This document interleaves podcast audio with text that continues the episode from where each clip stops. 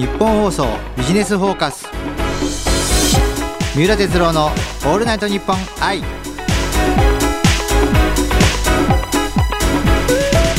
はい皆さんはじめまして株式会社トリアイナ CEO 三浦哲郎です。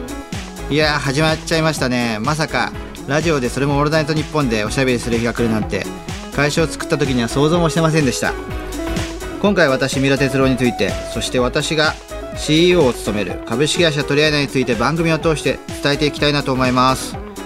といっても私一人でエンディングまでお話しするのは少々心もとないので、えー、助っ人を呼ばせていただきました。はいお手伝いさせていただきます。日本放送アナウンサー東島えりです。三浦さんはじめまして。はじめまして。よろしくお願いいたします、はい、よろしくお願いします。いや滑らかにスタートしまして助っ人必要ですか？いや必要ですね。全然上がってますよ。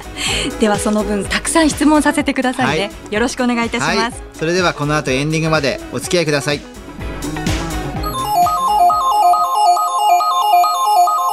日本放送ビジネスフォーカス。三浦哲郎のオールナイトニッポン愛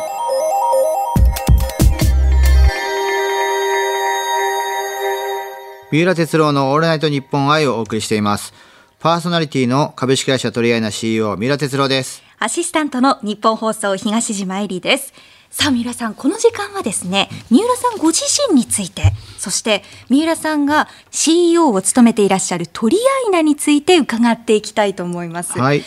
まずは基本的な情報だけ私の方から説明させていただきますと、三浦さんは東京都杉並区出身の現在44歳。はい、そうです。はい。2012年に株式会社トリアイナの CEO に就任されています。はい、その CEO される前というのは、三浦さんは何をされていたんでしょうか？えっ、ー、とですね、えー、25歳から経営はしてたんですけども、まあ、44歳でリユースなんで10年ぐらい前ですかね、はい、してたんですけども、えー、お店のプロデュースとか内装のディスプレイなどをデザインしたり作ったりするお仕事だったんですよ。でその中であの廃棄するものとかねあの潰れてしまうお店とかたくさんそういうのを見てきまして、うん、でこのいらなくなったものとか使わなくなった重機を再利用できたらいいなと思って、うん、まあ、そのお仕事の時からリユースはスタートしてたんですけども。まあ、正式にリユースをスタートしたのは10年前ですね、はい、さらりとおっしゃいましたけれども、はい、25歳から経営を、はい、長い歴でいらっしゃるんですね、ね、意外ともう20年やってますね、はい、なんだかんだで。そんな中でトリアイナの CEO でいらっしゃるということなんですが、はい、トリアイナが行っている具体的なサービスを教えてください、えっとですね買取専門サイトコヤッシュっていうのが一つありまして、あとまあ鑑定士を育成する学校ですね、はい、鑑定士学院アイジョブっていうのを運営しています、うん、まずは買取専門サイトコヤッシュというのは？はい。えっ、ー、とですねちょっと特殊なんですけど、えー、宅配と、えー、出張買取はい。というのの融合なんですよ。いいとこ取りと言いますか、うん、あの宅配の買取って現金化するまでに結構時間がかかったりとか、あの面倒くさいようなタスクといいますかね面倒くさい作業がたくさんあるんですけども、それを全てこちらで請け負って、まあ、依頼を受けたら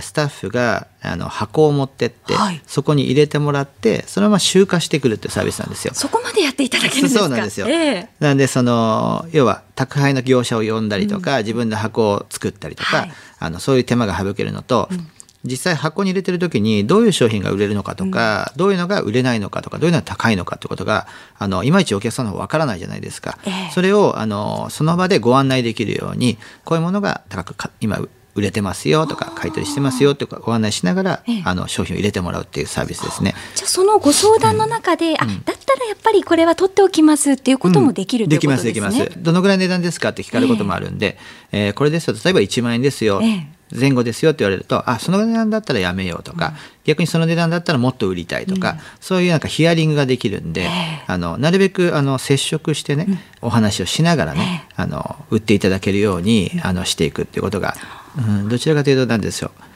あの物をあの送って入れるだけじゃなくて、ちょっとエンターテインメント性というかね、一緒に楽しんでもらえるようなあの買い取りができたらいいなと思って、あの全部自社スタッフで回収するようにしてますね。直接そうやってやり取りができるのは安心ですよね。そうですね。そんな中でやっぱり物の価値っていうものを見極めるために、先ほどおっしゃった鑑定士育成スクールというものがそうなんですよ。はい。あのアイジョブってお台場でやってるんですけども。えー当社そのもう 10, 10年やってますんでね。今まで1,000人以上の査定員をあの教育してきてるんですけどもあのどうしてもねこの教育機関とかね、うん、あの教育コストもかかりますしでなかなか独立するっていうこともね、うん、あの知識を覚えると多いんでね、うん、あのであったらねこの知識を、あのちゃんとマニュアルにして学校にしてあのいろんな会社さんに鑑定士を、あの斡旋していこうかなっていうのが目的でやってますね。あなるほど、買取をお願いする立場からすると、やっぱり値段の付け方とか、価値っていうものの線引きが曖昧で見えづらいところがあると思うんですけど、そこがまあ不安として解消されそうですね。そうなんですよね。えー、その他の専門的なお仕事ってみんな、あの学校があって、まあ、資格があるものもありますけど、鑑定士だけがちょっと占い師さんと近くて、あの言ったらその日から鑑定士みたいなね、言ったらその日から占い師みたいなのと一緒なんですよ。なんでそうするとお客さんが何ですかねどの人を信用していいかわからないっていう基準がなかなかないんで、なるべくその人材のインフラを作りたいなと思って、えー、これも3年ぐらい前から取り込んでるんですけども。そうなんですね、はい、信頼できますよね、はい、でも世の中は断捨離ブームといいますか、うん、ね、物をこう整理し始める方っていうのが増えてきたように思うので、うんうん、必要なサービスでもありますよね。そうですね。今後は特にその今どうしても一時流通っていうのがね、はいあのちょうど去年一昨年もアマゾンが時価総額1位でね、うん、日本でもその ZOZO が去年売られたりとか、はい、あの楽天とかねそういった一次流通の EC がものすごく流行ってるじゃないですか、うん、そうすると気軽に物を買えるんですけどもその分いらないものが増えてってるっていう傾向がありますしね、うん、あの二次流通ってこのリユースリサイクルのマーケットっていうのが一時に対してはかなり小さいんですよ。うん、なんであの必要ではあるんですよね。で今やっぱりもう本当に全体の1割ぐらいしかねないんで埋没してるというかあの滞留してるようなあのリユース品がすごく多くてね、まあ、数字的に言うと7.6兆円ぐらい年間に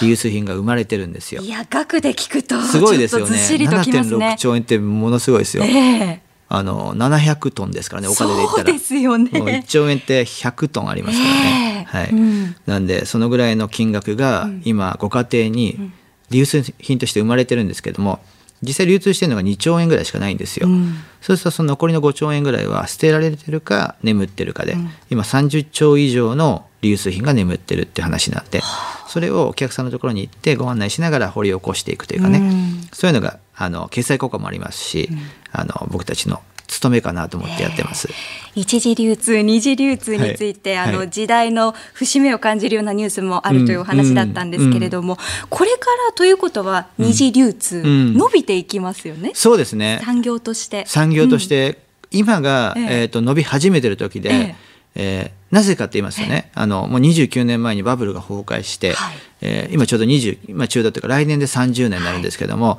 えー、バブルの頃のその富裕層の方たち30代40代の方たちが今まさに断捨離していくような70代60代70代80代になってるんでここから10年ぐらいはピークだと思いますね、はい、いろんなものをきっと持ってらっしゃるでしょうね。そうですね。いろんな面白いものありますね、えー、実際行ってみると、えーはい、何か気になったものはおありですか？えっ、ー、とですね、えー、つい、まあ、先日僕は行ってきたんですけども、はい、あの50年ぐらい前ですかね、はい、その夜のお仕事をしてた、うん、今もう80ぐらいの方だったんですけども、はい、宝石をちょっとどんなものか言いづらいんですけども、ええ、それをまあ数千万ぐらいの金額で買わせてもらったんですけども、え、あのその方もね買った時よりも高くなってるんでそうでそういうものもかなりあるんですよ。買った時はその時800万ってったかな、だったのが1000万を超えるぐらいの値段になってたんでで僕たちもそれを海外の方にね海外のバイヤーさんにうまく売り抜けて利益出せたんで、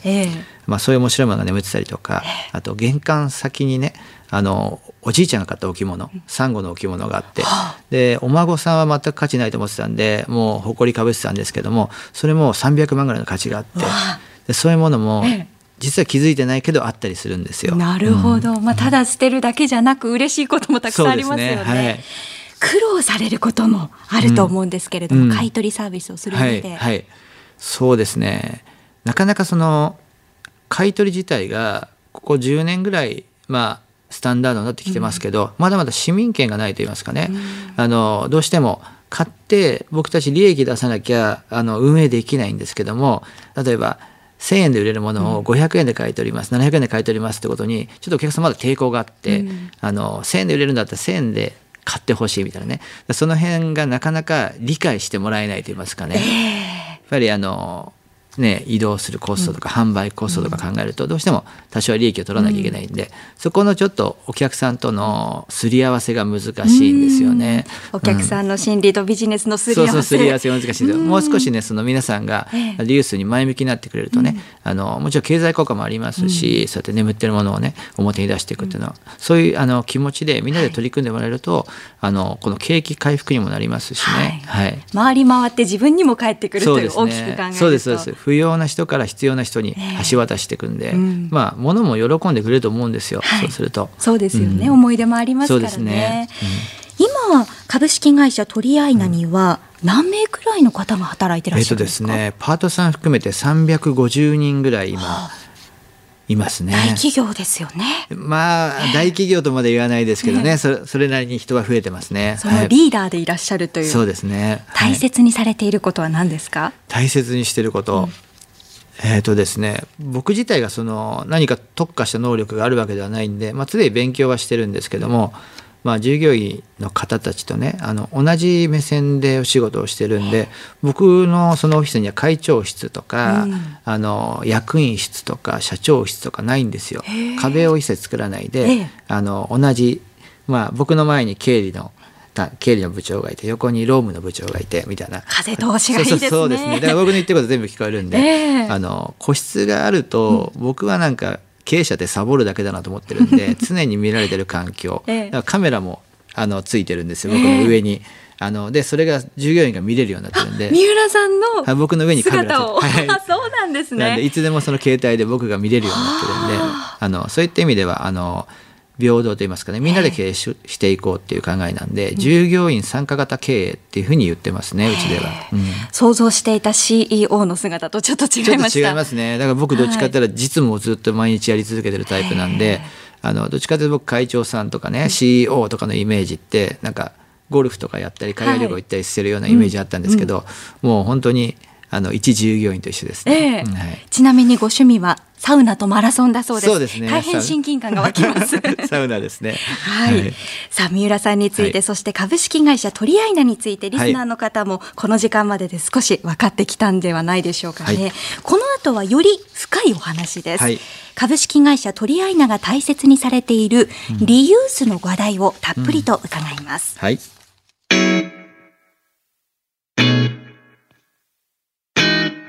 日本放送ビジネスフォーカス。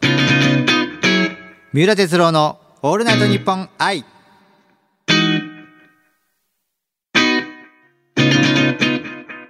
三浦哲郎のオールナイトニッポン愛をお送りしています。アシスタントはこの方。日本放送東島えりです。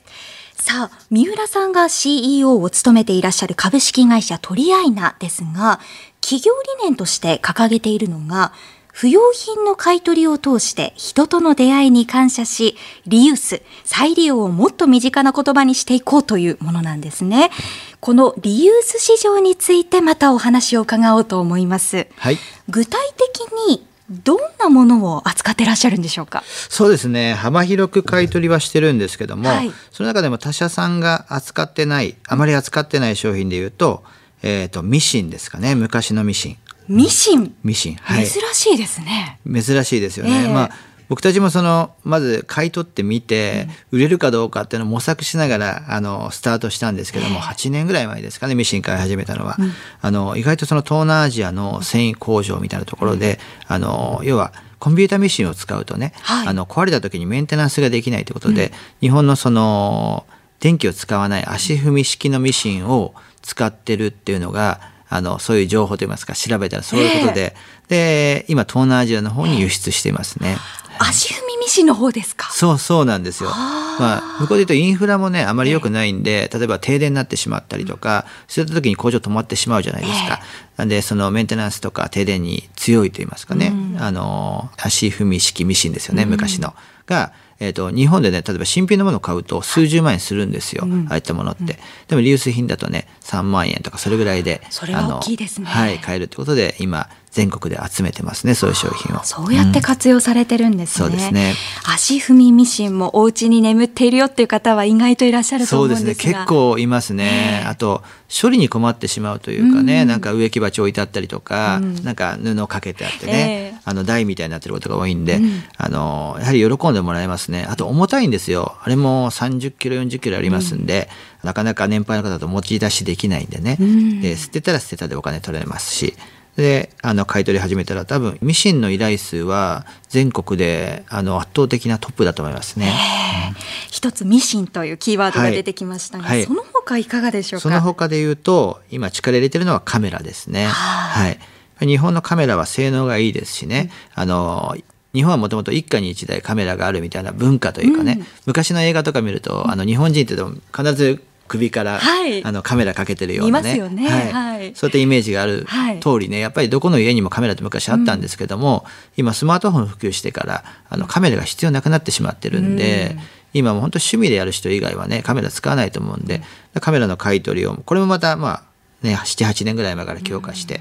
で自社オークションを、はい、あのカメラ専門オークションをやってるんですよ。えそれだけ需要があるんですね。そうですね。今業者さん全国から集めてだいたい1か月間で1,500品から2,000品ぐらいのカメラをあの競りをするんですけども。うん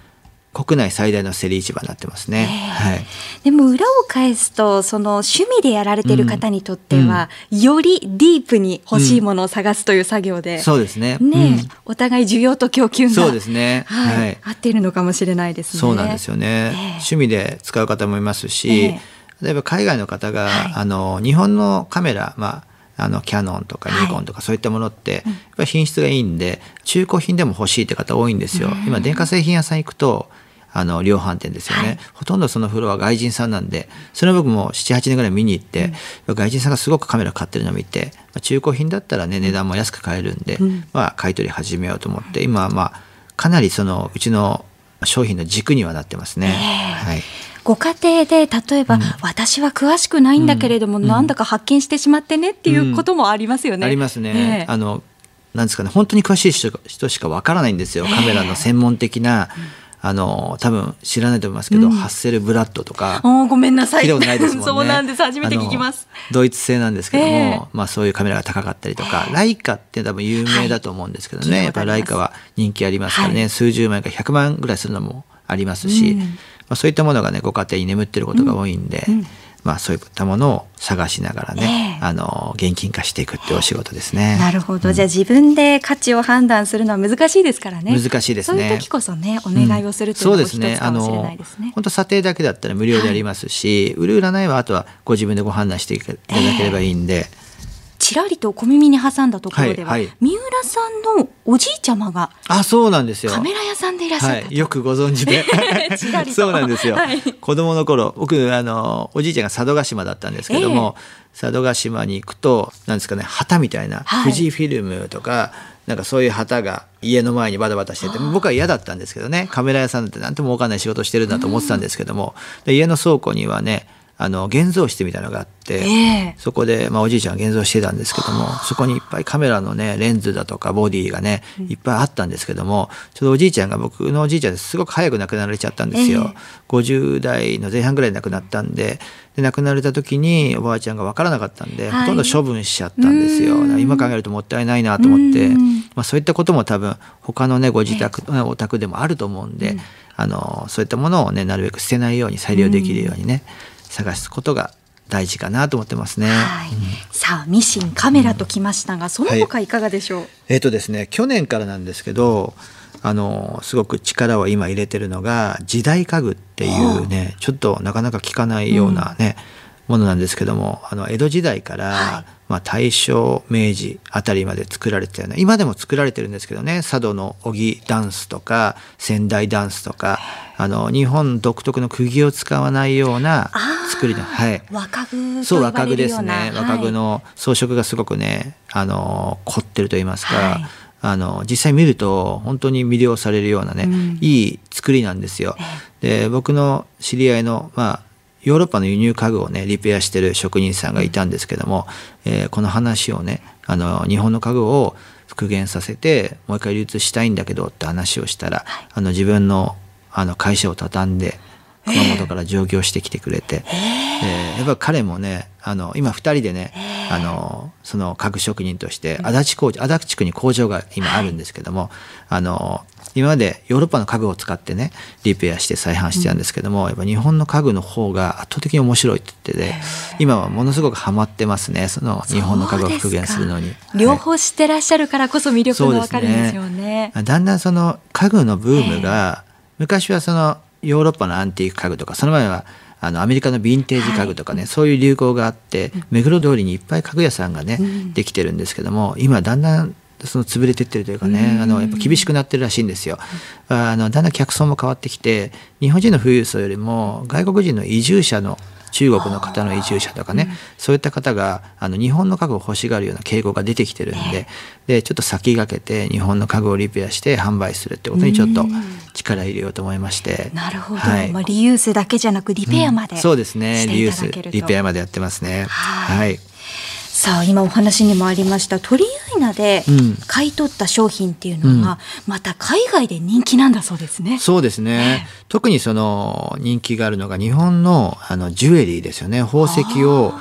えー、先日もねあのライブ販売で中国に、ええ、あの売ってたんですけども、まあ、日本の価格よりもかなり高い価格で今飛ぶように売れると言いますか、うんあの向こうのあの MC さんですよね。ちょっとタレントさんみたいな方呼んで、ライブで販売してるんですけども、えー、もう出したらほとんど100%ぐらいねあの制約率で売れますね、それはメイドインジャパンの信頼もあるんでしょうか、ね、そうですね。メイドインジャパンの信頼でしょうね、えー、あのいろんな場所でそのライブ販売ってやるんですけども、うん、中国でやったりヨーロッパでやったりしてるんですけど、うん、日本でやった時に前回のその観覧者数といいますかね、はい、そのライブ販売に入ってきた延べ人数80万人超えたんで6時間ライブやったんですけども、えー、ちょっと日本じゃ考えられないような数字ですよね。で、ね。えー、通常だとやっぱその半分も入らないらしいんですけど、うん、日本でやりますよってアナウンスしたらやっぱりたくさん人集まってくれて、うん、でかなり飛ぶように売れたといいますかね、うん、うん、そういう感じですね。関心の高さがね伺いますけれども。ね。うんこの時間ではなかなか聞ききれません。で、うん、ミシン、カメラ、時代家具、うん、そしてジュエリーというね、はい、言葉が出てきましたけれども、はい、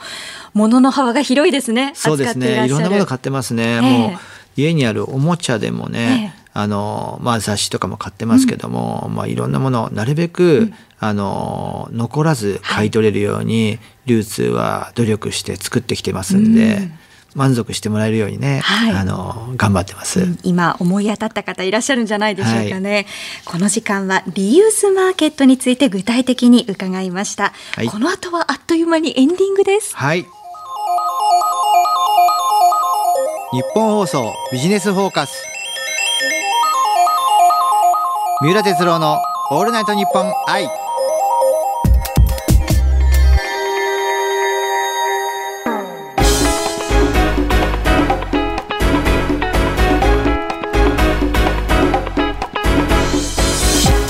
楽しくお送りしてきた三浦哲郎のオールナイトニッポン愛はいここまで詳しくありがとうございました、はい、いろいろと具体的に教えていただいて気になった方ぜひ買い取りをしてほしいなという方は、うん、どうやってアクセスすればよろしいですか？えっとですね3月1日からですねコヤッシュっていうあの新しいブランドがスタートするんですよ。はい、コヤッシュってどういう意味かっていうとわかります？どういう意味コヤッシュ。コヤッシュ。なんだろう。わかんないですよね。はい、あのタンスの肥やしをキャッシュにするって。肥やしをキャッシュで肥やしゅって。嬉しい言葉ですね、はい、まあ、そういうふうにねあのその今の肥やしをキャッシュっていうのがね、はい、テレビ CM で2月から流れるんですけども、あのいおちゃんとねひろみさん、はい、あの夫婦で初共演で、はい、出ていただいてるんで今のその流れもねタンスの肥やしをキャッシュにするっていうね、あの流れもその CM の中に入ってますんで、えー、はい、あの先日伊おさん番組でご一緒したんですがあそうなんですか。あのご家庭での姿が浮かぶような、あのままというか、そうですよね。僕も、ひろみさんと伊おさんにその撮影の時、はい、CM 撮影の時にお会いしたんですけども、はい、あの本当にいい人でしたね。お二人ともいい人で、えー、イメージにぴったりですね。そうですね、えー、あのテレビ CM もぜひ、うん、楽しみにしていてください、ね、そうですね。どしどしそのね小屋市のサイトから、はいあの依頼できますんで、はいあのぜひ依頼してください。買取専門サイト小屋種アルファベットで COYASH でそうです。はい検索してくださいね、そしてお電話番号でも受け付けてくださるということなんですけれども、そうです。えっとですね、これは平日の朝10時から夕方6時までなんですけども、電話番号言ってもいいんですかね？はいい、いですか？電話番号ゼゼロ一二ゼロ六八二の四四四はい。おかけ間違いのないように、はいお時間も間違いないように、はい、はい、よろしくお願いします。よろしくお願いいたします。